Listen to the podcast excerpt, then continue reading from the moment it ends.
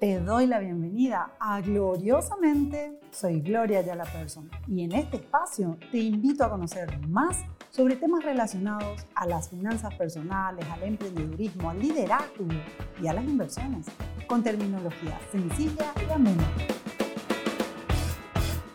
Si sos dueño de un negocio propio, fundador de una empresa que con el tiempo se ha convertido en una empresa familiar, o si sos profesional independiente, entonces lo más probable es que te encuentres frente a un desafío importante, saber cuándo retirarte y tomar medidas para ese momento. Planificar la jubilación implica prepararse emocional y financieramente, pero también en el caso de ser el fundador de una empresa, requiere coraje y madurez, pues se deben definir estrategias que permitan una sucesión ordenada que no afecte al normal desenvolvimiento del negocio. Sí, una sucesión de gestión. Usualmente hay que aprender a descentralizar decisiones y a estructurar la empresa con base a metas, objetivos e indicadores operacionales.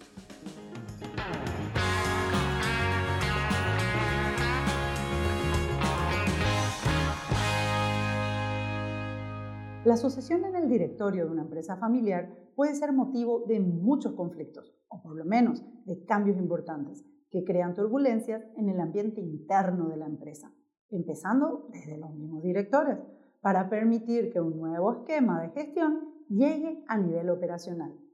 Por otro lado, la primera generación tendrá que definir si lo que quieren es dejar una herencia o un legado. Sí, herencia, dejo algo para que se venda y se repartan entre todos, no sé, ese monto de dinero entre los herederos. ¿O será que lo que preferís sea dejar un legado? Es decir, un patrimonio activo con el compromiso de las siguientes generaciones a fortalecerlo y hacerlo crecer. Esto depende principalmente de la definición que tome el fundador ¿Por qué? Pues porque tiene que tener una ejecución, tiene que tener un plan, tiene que estar planificado para la sucesión. No es tan distinta la situación de una persona que tiene un negocio propio, un comercio quizás, o incluso de un profesional independiente, no sé, un contador, un abogado, un médico. Tienen en común que cuando quieren o necesitan retirarse, precisan de una fuente de ingresos que mantenga su calidad de vida cuando ya no trabajen. Para ello, precisan de una estructura que les genere dinero. Pero, ¿cómo lograr esto cuando se trata de un negocio pequeño, donde el dueño ha sido siempre quien ha tomado todas las decisiones y, de hecho, también quien atiende el negocio día a día? La misma situación ocurre con un profesional independiente. No sé, imagina tu, odontólogo, por ejemplo. Si no trabajan, cobra. Puedes imaginarte también, no sé, un médico, un electricista, un plomero, todos estos tienen la misma situación. Si dejan de trabajar, dejan de recibir plata. O sea, no perciben algo que se llama ingreso activo, trabajo para ganar plata. Y ese ingreso se llama activo. Entonces, si dejan de trabajar, ¿qué es lo que van a vivir? Ah, todo esto no está tan alejado del contexto de una empresa que podría ser una más familiar o incluso una empresa donde sean varios los fundadores, aunque no sean parientes entre sí, estas personas que han trabajado quizás en el quehacer de una empresa 20, 30, no sé, 40 años, y en algún momento van a tener que afrontar su retiro. Ya sea porque quieren jubilarse, jubilación viene de júbilo, alegría, disfrute.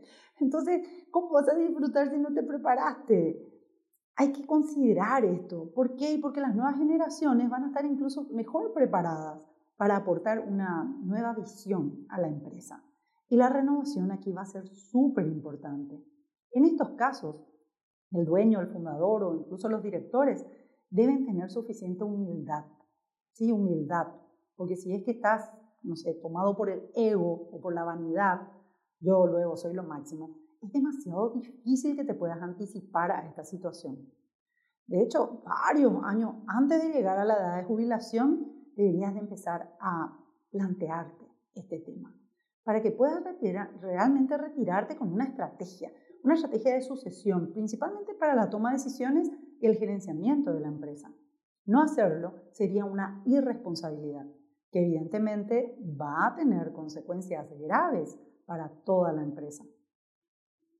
Te invito a que te mires al espejo y te des cuenta de que sos alguien separado, independiente, al cargo que estás ocupando. Aunque podamos entender desde la lógica del razonamiento la importancia de estas decisiones oportunas, no resulta tan fácil llevarlas a la acción. Por un lado, por un lado porque requiere de, una estructura financiera que te permita previsionar los fondos necesarios para ese momento del retiro. No es un tema solamente de declaración verbal. Pero por otro lado, también una situación emocional arraigada que podríamos plantear como la empresa que yo formé no puede vivir sin mí. Ah, sí, suele haber bastante de eso. Además, la fuente de poder de esta persona quizás esté, pero súper relacionada muy fuertemente a su rol o a sus compromisos laborales. es lo que es 40 años de tu vida levantarte, bañarte, afitarte, vestirte, irte a laburar y de repente, ¿qué? ¿Te vas a quedar en tu casa viendo novela turca con la empleada? Obvio que no te gusta la idea. Entonces, cuidado porque analizar dejar todas las actividades más que prepararse para ese júbilo, alegría y disfrute que implica la jubilación, se puede sentir como enfrentar que uno está viejo y debe prepararse para morir. Y desde luego que con esa visión dramática, ¿cómo va a poder construir un buen escenario? Imposible. Entonces, valdría mejor evaluar cuál es el punto más importante en esta preparación para el momento del retiro. Usualmente las respuestas van orientadas a justificaciones de que no pueden retirarse por no contar con los fondos necesarios para mantenerse sin trabajar. Ah, pero una vez solucionado ese aspecto, aparecen las respuestas de trasfondo. Mm, por ejemplo, ¿y para qué es lo que me voy a jubilar? Todavía lo, yo me siento súper activo, yo soy joven todavía. ¿Qué es lo que voy a hacer en mi casa? ¿Me voy a pelear con mi señora todo el día? Estos comentarios denotan temor ante una situación desconocida y para lo cual uno no está emocionalmente preparado. Evidentemente, la jubilación o el retiro, cuando no se trata de una imposición legal, que pasa con los empleados dependientes de una empresa, bueno, cuando se trata de una decisión personal, que pasa mucho por admitir la mortalidad, por un lado, y también darse el derecho de llegar a esa etapa. Imagínate, me tengo que permitir hacerlo. Para ello, debemos preparar con anticipación las actividades que realizaremos e incluso qué nuevas fuentes de poder voy a desarrollar, qué autoridad tendremos en el momento de la jubilación. Por ejemplo, el conocimiento y la experiencia que durante tantos años has desarrollado en el sector empresarial o profesional, ¿a quiénes más podría ser útil? La docencia, una nueva organización, quizás voluntariado, quizás convertirte en tutor de emprendedores. Bueno, estas podrían ser importantes actividades para capitalizar toda esa vivencia, toda esa experiencia adquirida en tantos años. Lo que más cuesta, probablemente en el momento de planificar, es vencer al miedo y a la soberbia. El miedo no es algo que te deba atajar. Si tenés miedo, avanza con coraje y valentía, que de eso se trata la vida. ¿Cómo podríamos avanzar luego de semejante cambio?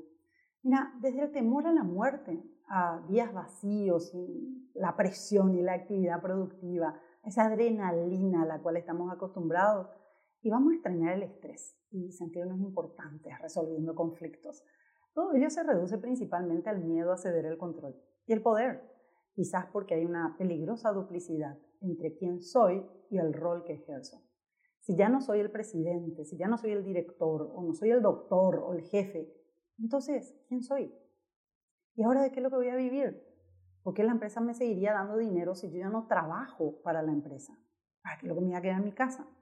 Estas y muchas otras preguntas van relacionadas a ese miedo, a esa incertidumbre entre la vida actual o la vida que conozco y la nueva existencia que tendré que enfrentar ante esa situación de retiro. Y hay decisiones que hay que tomar. Poner en marcha esta decisión implica tomar decisiones. Fíjense, una decisión, pero son miles de decisiones detrás y cada una de ellas son duras, son fuertes, pero hay que poner a la empresa por encima de esta situación personal. Hay que priorizar el núcleo de la empresa y también visualizar qué es lo más importante para el futuro de la organización.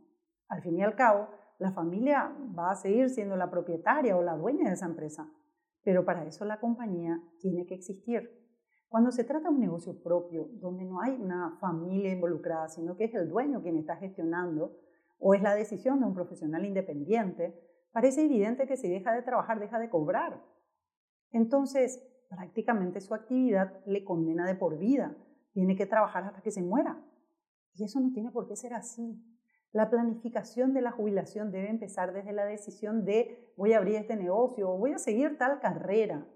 Es fundamental que tengamos esa conciencia desde el inicio de la profesión, como para que realmente podamos tener una provisión mensual de fondos que nos permita jubilarnos correctamente. En todas las profesiones y oficios se puede analizar la forma en que la misma pueda convertirse en una unidad económica independiente a la gestión personal por ejemplo, o sea, un odontólogo, y un odontólogo podría dirigir una clínica odontológica donde se generen ingresos en su calidad de dueño, independientemente a su rol profesional. Pero eso implica desarrollar otra profesión. Además de ser odontólogo, mm, debe convertirse en empresario, en emprendedor, pero con una mirada de largo plazo, de sostenibilidad de ese negocio. Esto se puede aplicar a muchísimas profesiones. Entonces, cómo fortalecer o cómo institucionalizar procesos empresariales, incluso cuando se trata de profesiones independientes. Cada caso es distinto, pero es una manera de lograr ingresos pasivos cuando llegue el momento de la jubilación. Seamos empleados, profesionales independientes, comerciantes o empresarios, todos somos personas que debemos proyectar el momento de retirarnos. Para ello, precisamos convertirnos en inversionistas, tenemos que transformar nuestros ahorros en inversiones y hacer que nuestro dinero trabaje para nosotros, que nuestro dinero nos dé ingresos pasivos. Sigamos hablando de dinero, que así aprendemos a manejarlo mejor.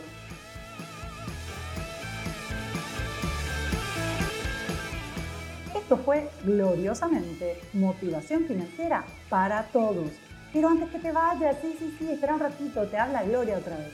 Si disfrutaste este episodio, compartirlo con tus amigos. Además, podés encontrar más consejos sobre finanzas en mi web, ayalaperson.com barra hablando de dinero. Ahí vas a encontrar mi libro que se llama Hablando de dinero, finanzas para todos. Podés comprarlo y descargarlo al instante. Muchísimas gracias por sintonizarme y nos encontramos la próxima para reflexionar sobre cambios de paradigma. Chau, chau, chau.